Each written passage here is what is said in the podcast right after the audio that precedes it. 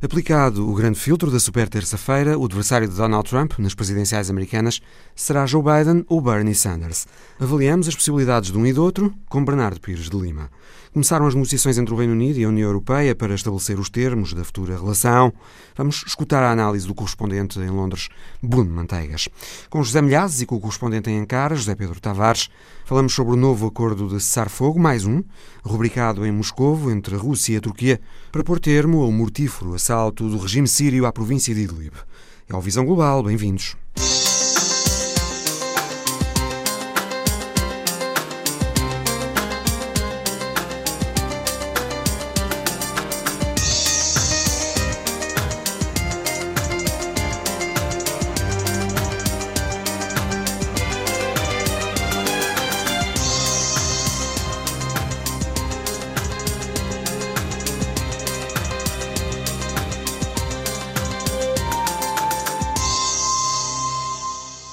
Começou mal, mas recuperou. Joe Biden, o antigo vice-presidente de Barack Obama, ganhou nove dos 14 estados que estavam em liça na super terça-feira das primárias democratas e agora é ele que está na frente da corrida à candidatura democrata nas eleições presidenciais americanas deste ano.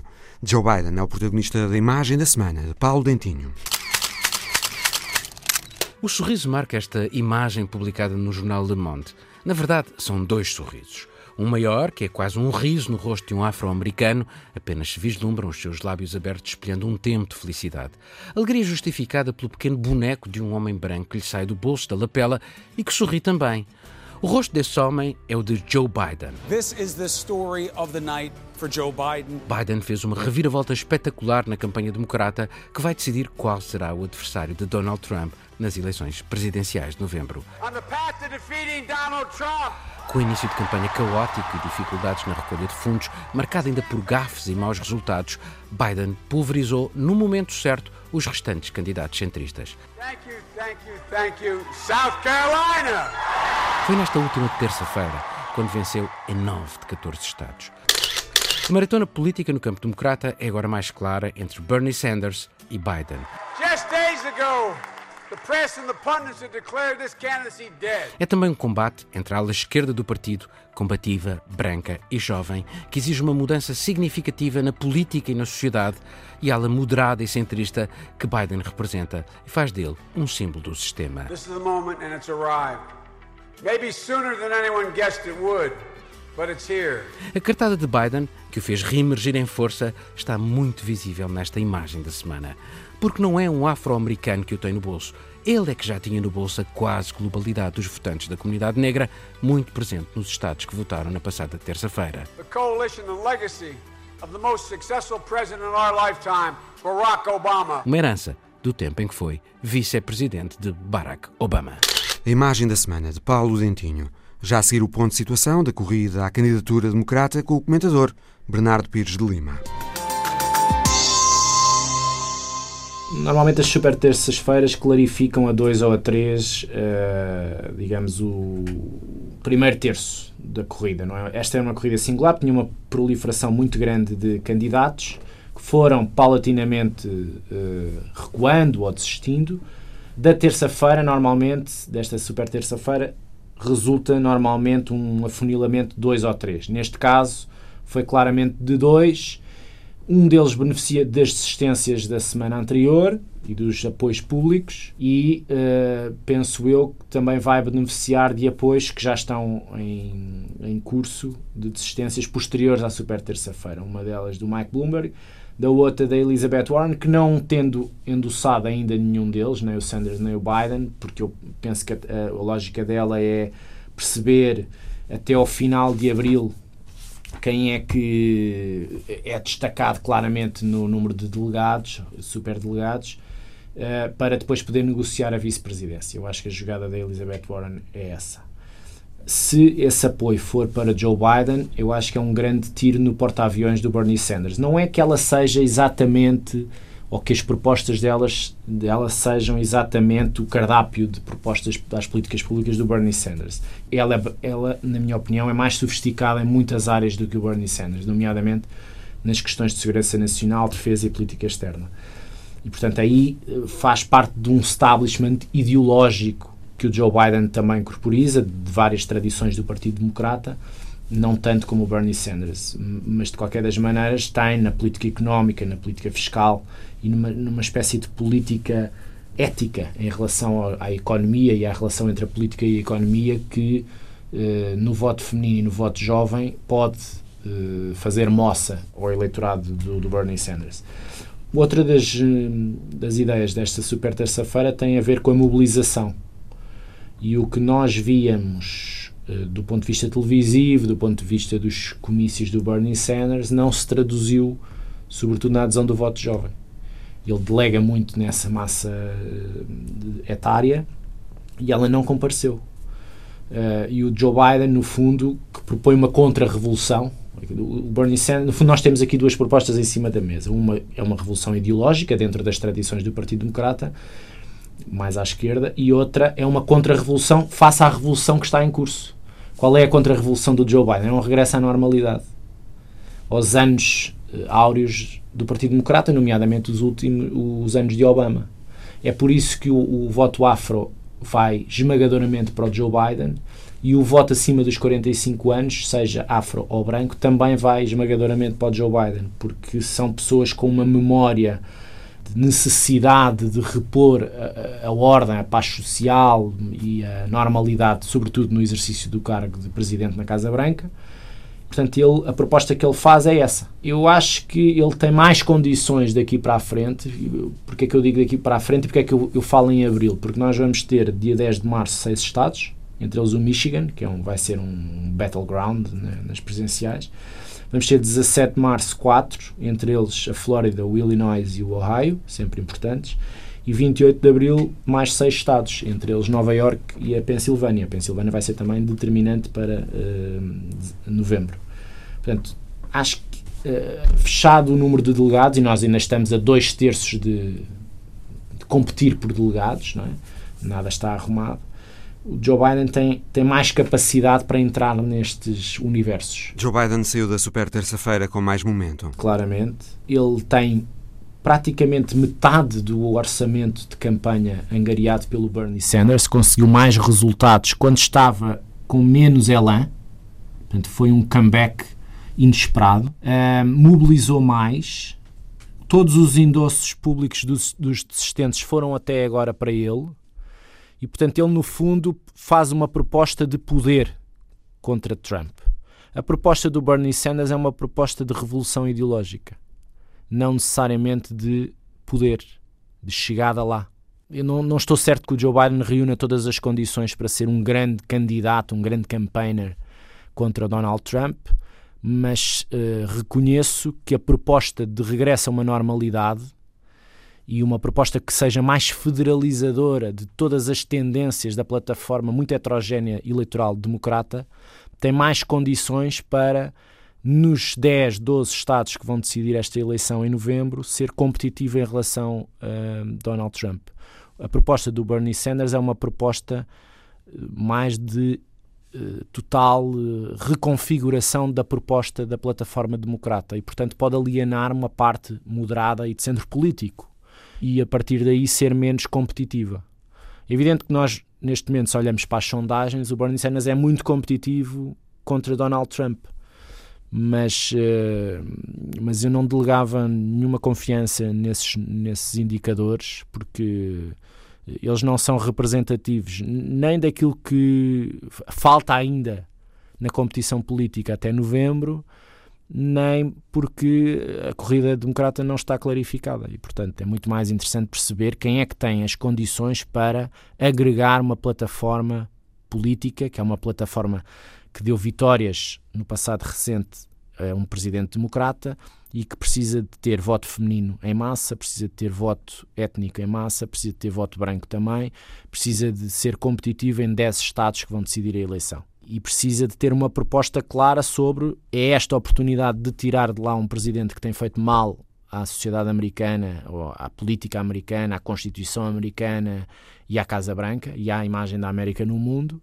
ou então reconhecer que é preferível ter eh, aceitar que a plataforma democrata não é federável, mas que o que é mais importante é revolucionar a proposta a longo termo dos democratas. E aí o Bernie Sanders é mais competitivo nessa, nessa iniciativa. Eu acho que a primeira tese é a tese que tende a vingar. De qualquer das maneiras, o número de delegados ainda está muito próximo a partir desta super terça-feira. Agora é mais improvável que isto chegue empatado à convenção? Eu acho que é cedo para tirar conclusões quando faltam quatro meses para a convenção. Há dois terços dos, dos delegados em jogo ainda. Os delegados não são uh, estanques nas, nas, suas posições. Um podem mudar as posições em convenção. Uh, não há grandes tradições nessa metodologia e isso uh, só estaria em cima da mesa se o candidato se houvesse ali um, quase um empate técnico e, e, de facto a competição ideológica, política e até de animosidade pessoal ficasse muito expressa. Isso não aconteceu, por exemplo, na convenção de há quatro anos, entre o, com, a, com, a, consolidação da senhora Clinton, saída da convenção, mas uh, o endosso do Bernie Sanders na convenção à Hillary Clinton não colheu adesão nos seus uh, apoiantes que estavam lá. Aliás, foi uma subida dela monumental quando ela subiu ao palco. Portanto, a paz social dentro do Partido Democrata carece de veracidade. Eu acho que ela nasce, nasce a paz podre, nasce das primárias de 2008 entre o Barack Obama e a, e a Hillary Clinton. Nunca me pareceu muito sanado internamente essa essa clivagem. Depois ela vem, expressa-se novamente em 2016 entre o Bernie Sanders e a, e a Hillary Clinton, e no fundo a paz posterior nunca foi feita. Portanto, o que nós temos agora, precisamente porque a paz nunca foi feita, é que houve 20 e tal candidatos uh, início de campanha, porque as, as uh, propostas, as, uh, as químicas pessoais não estavam encontradas. E tudo aquilo que for agora, por puro pragmatismo, eh, uma forma de encontrar aqui eh, alinhamentos circunstanciais não passa de, uma artificialidade na política americana. Elas não se vão diluir. Quer dizer, um apoio do Bernie Sanders no final de uma corrida destas ao, ao establishment, chamemos-lhe assim, não significa que a paz esteja eh, garantida para um mandato presidencial de um presidente democrata. Pelo contrário, vai ser ainda mais competitivo o debate ideológico dentro do partido ou dentro das tendências de, no Congresso, por exemplo. Portanto, tudo aquilo que está em cima da mesa é o pragmatismo prevalecerá em, para tentar federar uma plataforma eleitoral complexa e heterogénea capaz de derrotar um presidente maldito? Ou o partido vai escolher uma revolução ideológica correndo o risco, eventualmente, dela não ser capaz de federar e, exatamente destapar o centro e, portanto, ser menos competitiva em novembro. São as duas propostas em cima da mesa. O que nós vemos pelos endossos de outros candidatos é que a proposta Biden é uma proposta mais capaz de ser competitiva em novembro. Agora, há um candidato em cima da mesa que é o presidência em exercício. Biden será então o candidato com mais condições para dar mais luta a Donald Trump nas eleições do final do ano, apesar das sondagens favorecerem Sanders nesse papel? Tudo depende da mobilização e de onde é que o Joe Biden está a captar voto. Por exemplo, o Joe Biden, nesta de ser para terça-feira, conquistou muito voto suburbano. Portanto, aquela ideia de que o Joe Biden faz parte, ou a proposta do Joe Biden faz parte de uma certa aristocracia democrata que não colhe para lá dos centros bem pensantes da costa leste não é verdadeira. As zonas suburbanas das grandes metrópoles, sobretudo nos estados industriais que vão decidir a, eleição, não estão condenadas a ir para um populismo de índole protecionista, nacionalista ou até racista. Portanto, ele pode colher melhor aí e ser mais competitivo contra o Donald Trump. Um, é um candidato que oferece estabilidade em campanha, ou seja, não é propício a gafes, a problemas de nuvens sobre o seu passado. Ele, ele ficou claramente abalado sobre a questão da Ucrânia, que pendeu sobre um dos filhos dele. Eu acho que ele nunca recuperou. O caso do, do Gate não atingiu só o presidente Trump, também atingiu Joe Biden. E o elan que ele não demonstrou no início das primárias e que agora recuperou, por isso é que se diz que é uma surpresa, porque não, os indicadores não lhe davam esta vitória, uh, surpreendeu e eu acho que está a modificar um bocadinho a nossa forma também de analisar as, uh, as várias caixas dos eleitores democratas. As últimas presidenciais já nos misturavam um bocadinho as lógicas. O voto hispânico não é todo feito da mesma maneira. O voto feminino não é, não tem a mesma, não é por ser uma candidata mulher que vai colher todo o voto feminino. Já percebemos que não é assim. Uh, mesmo o voto afro tem que ser mobilizado com uma determinada mensagem, porque senão ou vai para a abstenção ou vai contra alguém que, mesmo sendo de uma, de uma certa aristocracia democrata, não, não vai. Não, não remete para nenhum imaginário obambista, chamemos assim. Portanto, tá, é muito mais complexo o universo eleitoral democrata do que o universo eleitoral republicano. Com a agravante, para a lógica democrata, de que um presidente em exercício tem sempre mais capacidade, sobretudo em clima económico favorecido, de uh, ser reeleito. Agora, há aqui muitos riscos até novembro. Um é os impactos económicos de uma epidemia como esta que nós estamos a viver. O outro tem a ver com a incapacidade eh, presidencial eh, de fazer, eh, em determinados estados que vão ser decisivos, uma contenção de danos à, à, ao fraco crescimento económico ou à baixa do emprego, sobretudo na indústria. É uma tendência que se tem vindo a verificar no último semestre. Uh, isso tem muito a ver, por exemplo, com as tensões com a China comerciais. E é por isso que o Presidente já tem um roteiro de acordo em cima da mesa, porque percebeu que há danos em estados fundamentais. O outro tem a ver com, digamos, as dinâmicas criadas pelo próprio presidente como subterfúgios a, diversas, a diversos pontos negativos da governação. E aí, eh, um presidente previsível tende a ser previsível nesse tipo de, de contrafactos. Este presidente é completamente imprevisível, portanto, pode criar uma série de, de biombos políticos que escapem. Eu acho que aí é que é o, a vantagem competitiva do Donald Trump, não é? A sua imprevisibilidade é um dado competitivo para ele próprio. O lado democrata é bastante mais previsível. Agora, eu, eu, acho que antes de olhar para o Donald Trump, isto é uma fase mais posterior da campanha política, os democratas têm que arrumar a casa, têm que clarificar o seu ticket e têm que clarificar a sua mensagem. Não pode ser só uma mensagem de vamos tirar o homem de lá porque ele é isto, é aquilo, é aquilo outro. Não. Tem que ter uma proposta para a educação, tem que ter uma proposta para a saúde, tem que ter uma proposta para o, a relação entre a economia, a finança e a, e a, e a política. Portanto, eu não sei se o Joe Biden é a figura que corporiza esta transformação. O que eu acho é que a oferta democrata é a que é. E, portanto, se for ele entendido como aquele que tem mais condições para agregar e federar nos Estados que contam. Não, é? não, vale a pena olhar para os 50 Estados. Isto não é um discurso nacional homogéneo. Cada Estado obedece a um, um determinado tipo de propostas e de posicionamentos. Não se diz a mesma coisa na Flórida que se diz no Ohio.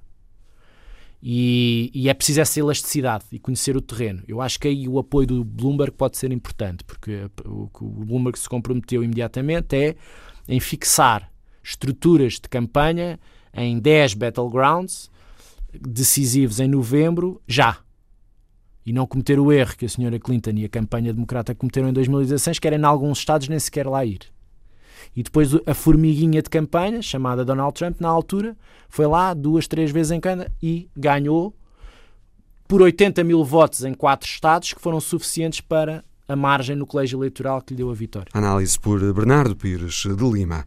Decorreu esta semana a primeira ronda de negociações entre o Reino Unido e a União Europeia para estabelecer os termos da futura relação. É o tema para a conversa de seguida com o correspondente em Londres, Bruno Manteigas.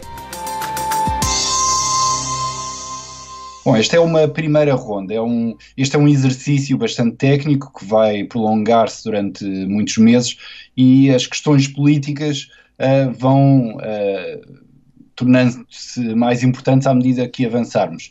O que estes primeiros dias serviram foi para testar as posições de cada um e, uh, obviamente, tanto Bruxelas como Londres reconheceram que existem divergências importantes e que vão ser negociações duras.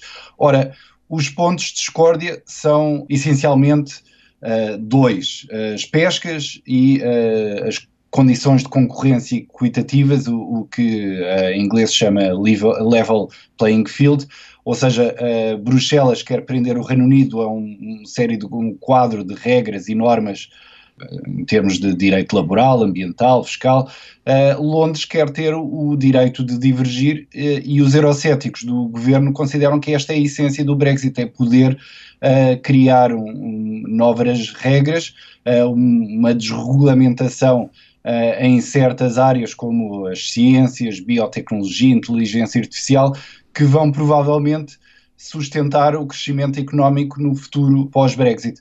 A Europa uh, tem medo que uh, surja aqui uma, uma espécie de Singapura uh, com impostos baixos e capacidade para atrair muito investimento, mas o Reino Unido Uh, obviamente quer uh, esta capacidade. Bruno, há já algum sentimento no Reino Unido sobre a forma como Boris Johnson está a gerir este processo negocial com a União Europeia ou ainda é cedo para isso? Bom, uh, Boris Johnson está obviamente a fazer um, braço de ferro uh, e a impor condições uh, para não tentar, uh, não, não ser encostado à parede como aconteceu com Theresa May no passado.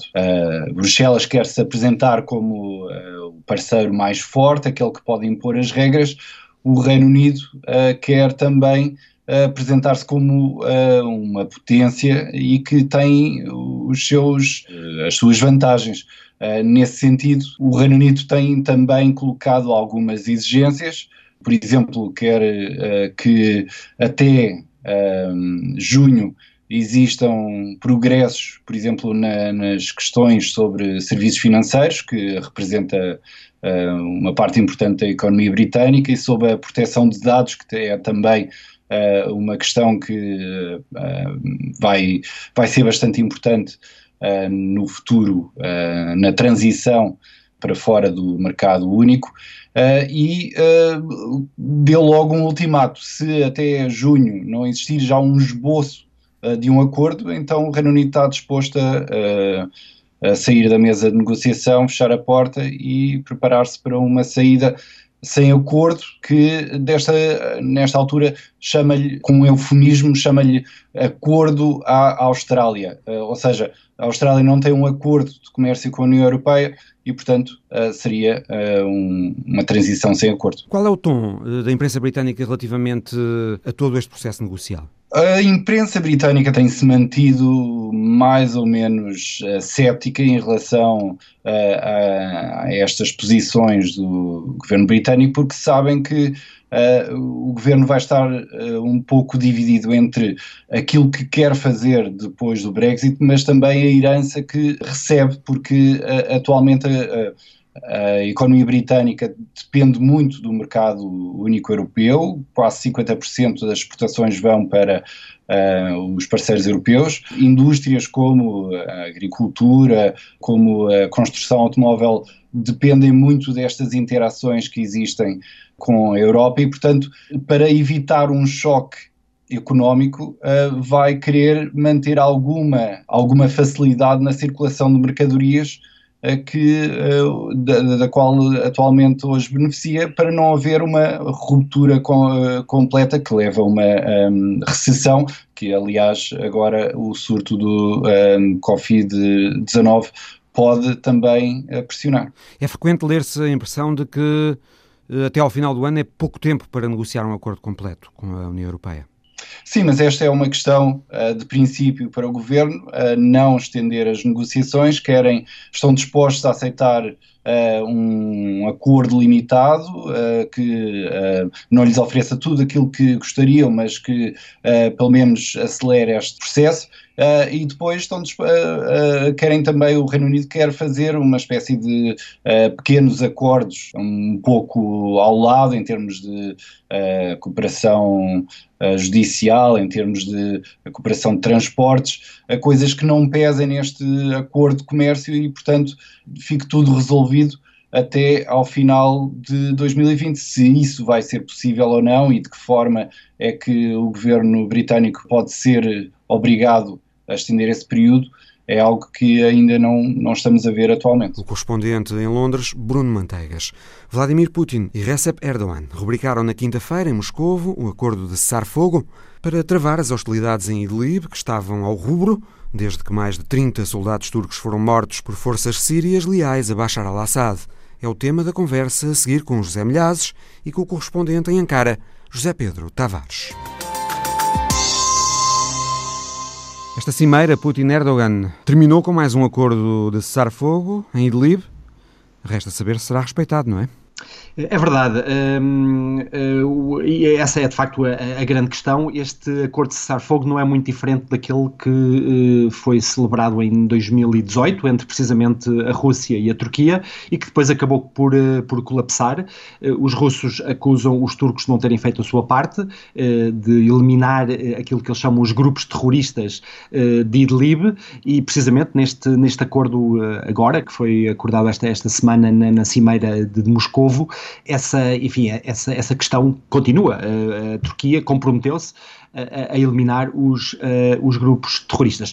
Um, globalmente, há, algo, há aqui consenso na Turquia que foi o acordo possível, não é aquilo que a Turquia queria. A Turquia claramente queria uma, uma, uma zona de exclusão aérea.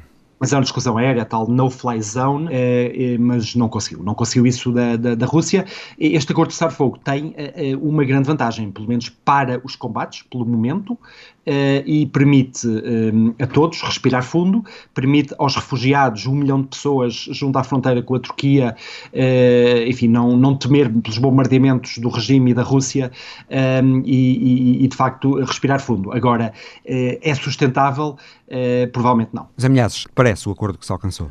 Eu estou de acordo com a, esta análise porque efetivamente era o único acordo possível tendo em conta uh, as próprias ideias e posições de Putin e Erdogan, só que é um acordo igual a muitos outros que já foram aprovados e que acabam por servir apenas temporariamente. Ou seja, a mínima provocação, isto poderá o cessar-de-fogo eh, terminar. Além disso, há aqui um problema, e enquanto esses problemas não forem decididos, não se chegará a um cessar-de-fogo mais sólido que é a questão da definição de próprios grupos terroristas, que para a Turquia e para Moscovo, eles são um tanto ou quanto diferentes. Há grupos pró-turcos que são considerados terroristas pela Rússia e há outros que são uh, considerados mera oposição uh, ao regime de Bashar al-Assad. E, além disso, isto trata-se de um cessar-fogo temporário e muito débil, porque não se consegue ainda eh, ver qual será a solução para o conflito da Síria. Eu já não falo em geral, falo nesta região e quem ficará a dominar o quê? Porque se efetivamente a Rússia não vai sair da, da, da Síria, isso já é um dado adquirido, a Turquia também não tenciona eh, sair de determinadas uh, regiões da Síria. E aqui há, parece-me haver, do lado de Bashar Assad, uma intenção clara de provocar situações de confronto com a Turquia, porque sabe que a Rússia a qualquer momento vem em defesa de Assad e não o deixa sozinho. E este é outro problema que poderá complicar, digamos, o cessar de fogo na região. Para já, Moscovo uh, tem suspendido não é, o apoio a Assad em Idlib, depois uh, do episódio da morte, primeiro dos soldados turcos, uh, pelas tropas de Assad e do que seguiu. Sim, uh, Moscovo, uh, logo depois, digamos, da, da, daquele episódio mortífero, 34 soldados uh, turcos morreram, retirou-se durante alguns dias no, do espaço aéreo de Idlib e permitiu precisamente à Turquia, um pouco para, para, enfim, dar oportunidade a Erdogan de salvar a cara e também para não arriscar um confronto direto, que esse, esse risco era real com, com a Turquia, permitir à Turquia, de facto, enfim, repostar a, a, e, a, a, verdade é que isso é, eu, eu, queria realçar. Essa resposta da Turquia, Zé Pedro, tem tido êxito, não é? muito básico. Era isso que eu queria precisamente realçar. De, demonstra, há uma coisa clara, demonstra que o exército turco ainda tem um poderio, é uma máquina de guerra de facto bastante oleada e formidável. Eles, durante vários dias, operaram drones armados, uma vez que os russos de facto se retiraram do espaço aéreo eh, e conseguiram aquilo que, que até agora ninguém conseguiu, que, que, é parar de facto Assad, a ofensiva sobre Idlib parou, Três aviões da Assad foram derrubados, oito helicópteros destruídos, mais de 100 tanques destruídos. Os turcos dizem que neutralizaram eh, bem mais do que 2 mil soldados do regime. Eh, mesmo os russos, na, mesmo Putin, nesta, nesta cimeira na, na quinta-feira passada, disse que as tropas de Assad, de facto, sofreram eh, baixas consideráveis. Eh, este cessar-fogo, de certa maneira, também permite a Assad respirar e recuperar destes ataques eh, turcos. Mas globalmente é um, é um acordo favorável à Rússia e eventualmente a Al-Assad. Eh, um, um, uma das condições do, do, do cessar-fogo é, é, um corredor eh, de segurança ao longo da, da autoestrada M4 que liga a cidade costeira de Latáquia eh, a Alepo e ao leste da Síria. Ora, esta é uma autoestrada extraordinariamente estratégica para Al-Assad. Ele já conquistou a M5, norte-sul, e agora através deste acordo, eh, aparentemente tem esse corredor de segurança, ou seja, expulsa uh, os rebeldes dessa, de, dessa autoestrada, mais um sinal de que é, um acordo globalmente favorável a Putin, que mais uma vez, habilmente, impôs a, sua, enfim, a sua força e a, e a, sua estratégia, e foi o acordo possível para, para Erdogan. A alternativa seria uma guerra total contra Al-Assad, e ainda bem que isso foi evitado. Tens também esta ideia, José Milhares, de que este acordo alcançado entre uh, Erdogan e Putin é um acordo globalmente favorável à Rússia? Claro, até porque, por muito fortes que sejam as forças armadas turcas, ainda é grande a diferença entre o exército turco e o exército russo. Nesse sentido, digamos que Putin se pode dar ao luxo, por exemplo, de ditar onde se realizam as cimeras e quando seja, em Moscovo, e depois de Erdogan ter pedido muito que fosse no dia, no dia uh, uh, 5 de, de, uh, de março. Nesse sentido, e eu penso que a estratégia de Putin uh, continua, digamos, a ser uh, favorável à Rússia e a Bashar Assad. Agora, resta, por exemplo, saber até que ponto a que a Turquia irá uh, recuar e aceitar uh, este tipo de, de, de, situações. Porque no momento quente, por exemplo, Erdogan teve a ideia de, ir à Rússia, deixem-nos ficar sozinhos frente a frente com uh, Bashar Assad. Claro que Moscou não, não, jamais faria uma coisa dessas, porque sabia que a, a Turquia iria esmagar uh, Assad, mesmo respeitando as bases militares russas que a Rússia tem na, na, na, na Síria. Uh, por isso, eu continuo a ver que isto é uma situação muito instável e que eh, neste momento, digamos, este round do, do combate eh, foi claramente o vencedor é Putin, mas digamos que o resultado final está muito longe de ser apurado. E a situação humanitária, eh, José Pedro Tavares, neste momento é possível dizer quantos uh, refugiados terão passado já para a Europa, para a Grécia em particular, depois que Erdogan abriu uh, as fronteiras para os deixar passar?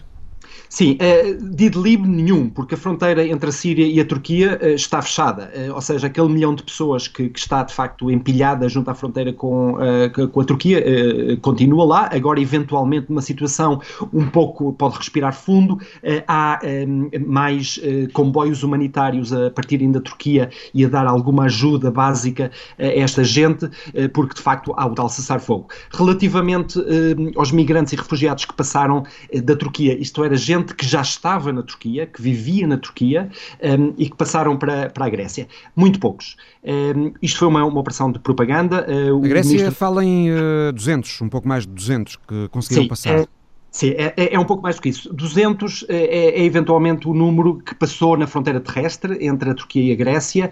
Nas ilhas gregas, chegaram nos, às ilhas gregas, através do mar Egeu, chegaram nos últimos dias eh, mais de, de, de 1.200. Ainda assim, muito longe dos mais de 100 mil que a propaganda uh, e a comunicação turca, nomeadamente o ministro do, do interior turco, repete, uh, diz que mais de 100 mil migrantes já passaram, passaram para a Europa. Pois. É termina, é, isto é falso. Agora, dois ou três apontamentos. A Grécia, uh, mais não entraram, porque a certa altura estavam concentrados na fronteira 10 a 15 mil pessoas, alguns dos quais encaminhados pelas autoridades turcas, muitos dos quais encaminhados pelas autoridades turcas, mais não passaram, porque a Grécia repeliu essa entrada com violência. Uhum. Um, há, uh, há mortes, um, quer uma criança afogada no mar Egeu, quer um, eh, um ou dois refugiados que foram baleados uh, neste acontecimento e esta violência continua e tem continuado. É, é, é esta a forma que a Europa uh, quer lidar com o problema dos refugiados, enfim, rechaçá-los com violência, à bastonada, com gás lacrimogéneo. Não há outra forma. Isto demonstra, quanto a mim, uma grande falha uh, da, da, Europa.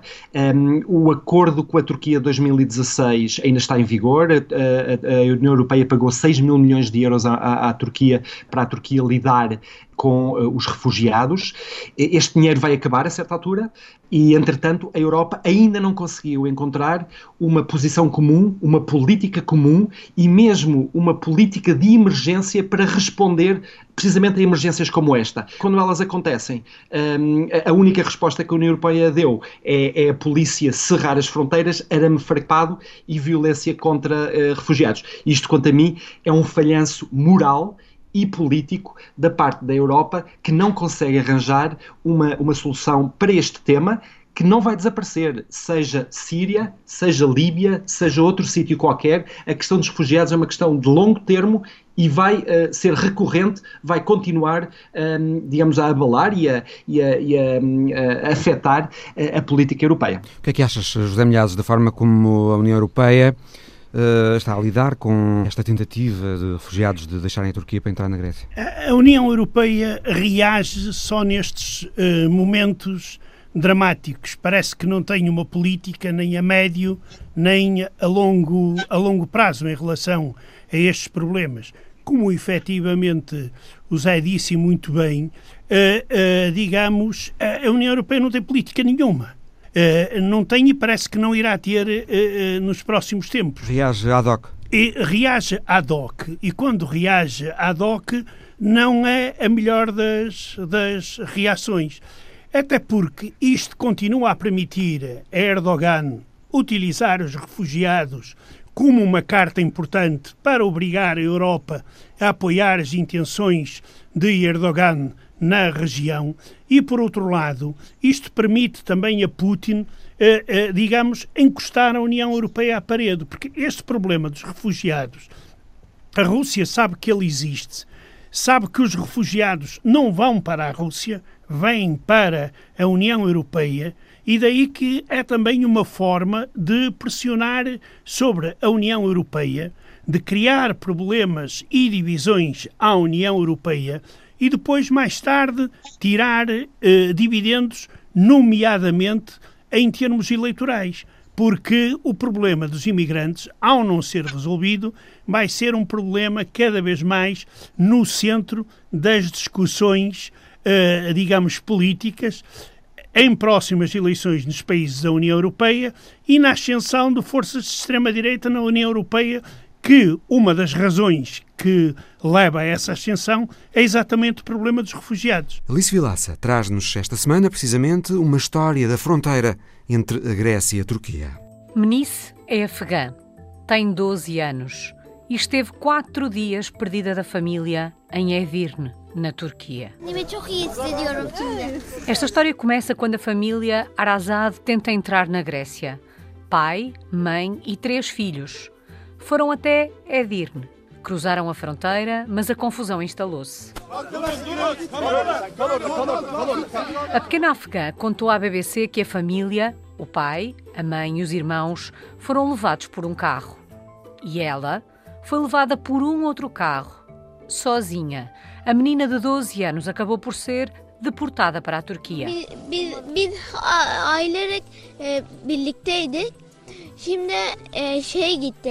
Seguiram-se quatro dias perdida no caos, que se encontra na fronteira entre a Turquia e a Grécia. Quatro dias de pedidos de ajuda e a procura pelo pai e pela mãe. Ao fim de quatro dias, a pequena Manice foi localizada pelas autoridades turcas que promoveram o encontro entre pai e filha.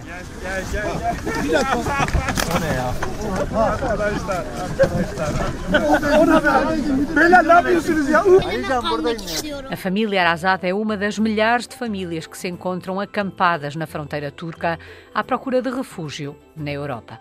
A história da semana de Alice Vilaça. O Visão Global volta para a semana. Até lá.